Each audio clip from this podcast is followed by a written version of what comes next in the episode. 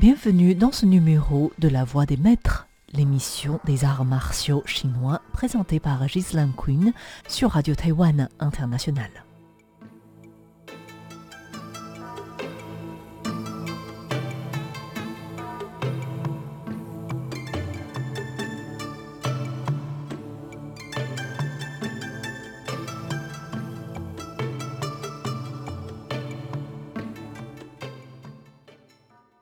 Bonjour à toutes et à tous et bienvenue dans une nouvelle émission de La Voix des Maîtres.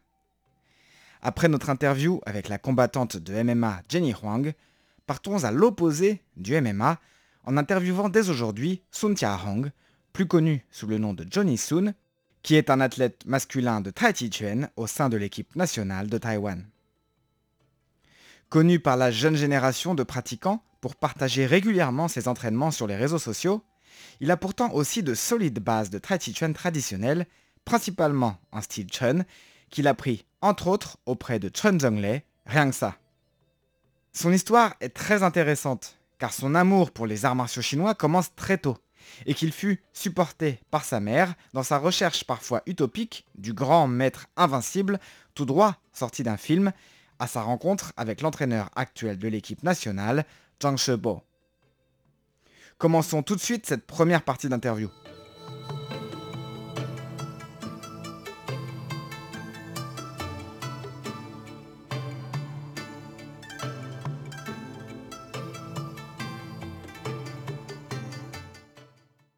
Bonjour Johnny, comme je le demande à chaque intervenant dans mon émission, pouvez-vous vous présenter et nous conter votre parcours d'apprentissage du wushu jusqu'à aujourd'hui? Je m'appelle Sun Hong et suis athlète national de Taiji Chuan moderne. J'enseigne aussi le Taiji Chuan au sein de l'école Astrochi à Taipei. J'ai commencé à m'entraîner quand j'avais 8 ans, mais j'en avais envie depuis bien plus tôt. À 3 ou 4 ans, je regardais beaucoup de films de Jet Li, comme Il était une fois en Chine ou Le Temple de Shaolin, et c'est lui qui dès lors fit naître en moi une passion pour le wushu. Je demandais sans cesse à ma mère de m'emmener trouver un maître, et plus particulièrement de m'emmener en forêt trouver un maître caché. Dans mon imagination influencée par les films de cap et d'épée, les meilleurs maîtres avaient de longs cheveux et une longue barbe blanche et vivaient souvent en ermite dans les forêts. Mais le souci c'est que nous vivons au centre de Taipei. Non seulement il y a plus de 20 ans, il n'y avait pour ainsi dire personne qui enseignait le wushu aux enfants. Mais surtout il n'y a pas de forêt à Taipei. Du coup qu'est-ce qui se rapproche le plus d'une forêt à Taipei? Eh bien le parc forestier de Dan.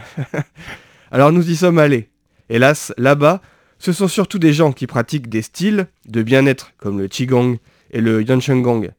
Mais personne ne fait de Wushu, et encore moins ne l'enseigne aux enfants. Nous avons continué à chercher pendant plusieurs années, jusqu'à mes 7 ou 8 ans, et avons enfin trouvé un professeur de Wushu pour enfants qui enseignait au mémorial de Chiang Kai-shek. Il s'agissait de Wushu traditionnel, et j'apprenais vraiment tout ce qu'il était possible d'apprendre, de la montre religieuse, des styles du nord ou du sud, et idem pour les armes. Quelle que soit l'arme à laquelle vous pensez, je l'ai sûrement apprise. En tout, à cette époque, je crois avoir appris pas moins de 80 taolu différents. Mais je n'en avais jamais assez, et avec ma mère à l'époque du collège, nous avons commencé à nous rendre un peu partout en Chine pour apprendre auprès de différents maîtres dès que l'occasion se présentait. Je suis notamment allé m'entraîner en haut d'une montagne de Lanhui avec un ancien moine de Shaolin pendant plusieurs semaines, etc. Encore une fois, il s'agissait de style traditionnel. Il faut savoir que j'ai fait l'intégralité de ma scolarité à la maison, avec ma mère, donc on pouvait organiser notre temps comme on le souhaitait. C'était assez pratique pour concilier les cours avec ma passion. Effectivement, c'est même très pratique. Je sais que beaucoup de passionnés aimeraient avoir cette chance. Comment vous êtes-vous ensuite tourné vers le wushu moderne? Quand j'apprenais le traditionnel, j'enchaînais les compétitions les unes après les autres, et facilement amassé 70 médailles. Du coup, j'avais l'impression d'être déjà au sommet. En gros, j'avais la grosse tête, il faut le dire. Un jour, je ne sais plus trop comment, j'ai vu la démonstration de wushu moderne d'une équipe régionale de Chine, et j'ai été bluffé par leur vitesse, leur agilité, leur détente, leur souplesse, bref, par leur niveau physique et martial. J'ai trouvé ça magnifique, et tellement différent de ce que j'avais l'habitude de voir. Je me suis alors dit que ces athlètes, aux qualités physiques exceptionnelles, avaient mon âge et étaient capables de bouger de cette manière, alors que moi j'étais loin du compte. C'est alors que faire comme eux devint un nouvel objectif à atteindre? Mais à Taïwan, et encore plus à l'époque, dans un pays où l'influence des styles traditionnels est très forte, Les réflexions de mon maître étaient à l'opposé de l'encouragement, et plutôt à la critique du nouveau wushu, comme les traditionalistes l'appellent ici. Il disait notamment Le nouveau wushu c'est n'importe quoi. Ils bougent dans tous les sens, n'ont aucune base et ne cherchent qu'à se battre. Alors je me dis Qu'est-ce que le vrai wushu? Si vous me dites que le nouveau wushu est du faux wushu, ça veut dire que le vôtre est du vrai wushu? Qu'est-ce que vous considérez comme vrai? Est-ce de pouvoir vraiment vous battre avec?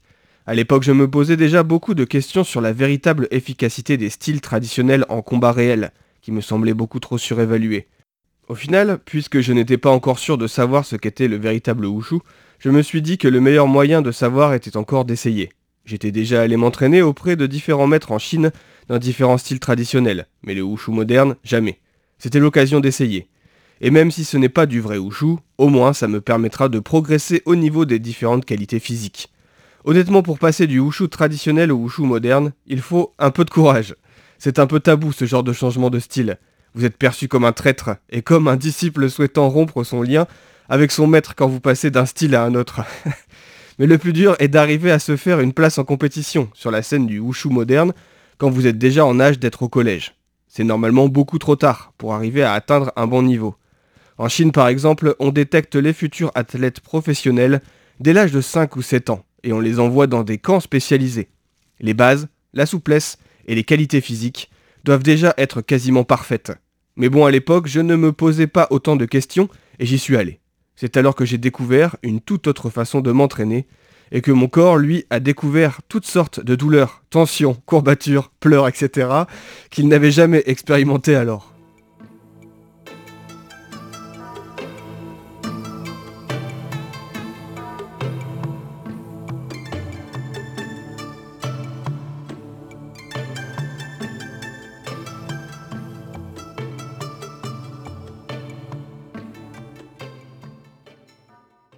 Même si Johnny est sans aucun doute bien meilleur que moi, son parcours, et particulièrement ce changement du traditionnel vers le moderne, sans jamais qu'à aucun moment sa passion pour le wushu en général, traditionnel comme moderne, ne diminue, me fait beaucoup penser à mon parcours, même si j'ai beaucoup plus tôt que lui changé pour le wushu moderne, avant de revenir au traditionnel encore une fois à la fin de ma carrière de compétiteur, comme vous le savez. Encore une fois, c'est assez intéressant de voir que les athlètes de wushu moderne, même de son niveau, estiment que le wushu moderne donc est bien une partie du wushu et n'est pas à dissocier du traditionnel, d'où il est originaire. Ce qui, pour la majorité des traditionnalistes, est une pilule souvent difficile à faire passer. Je vous passe le suspense d'ailleurs, elle ne passe pas. Comme promis, je vous invite cette semaine à visionner un autre film, traitant donc du wushu moderne, du moins en partie, Le fer et la soie, l'histoire vraie d'un occidental dans la Chine des années 1980, qui s'entraîna notamment en ce que l'on connaît aujourd'hui comme les débuts du wushu moderne. Plus qu'un film d'arts martiaux, il traite aussi des difficultés d'intégration des Occidentaux en Chine à l'époque et des diverses répressions alors existantes. Je vous souhaite un bon film et vous dis à la semaine prochaine pour un nouvel épisode de notre interview avec Johnny Soon sur Radio Taïwan International.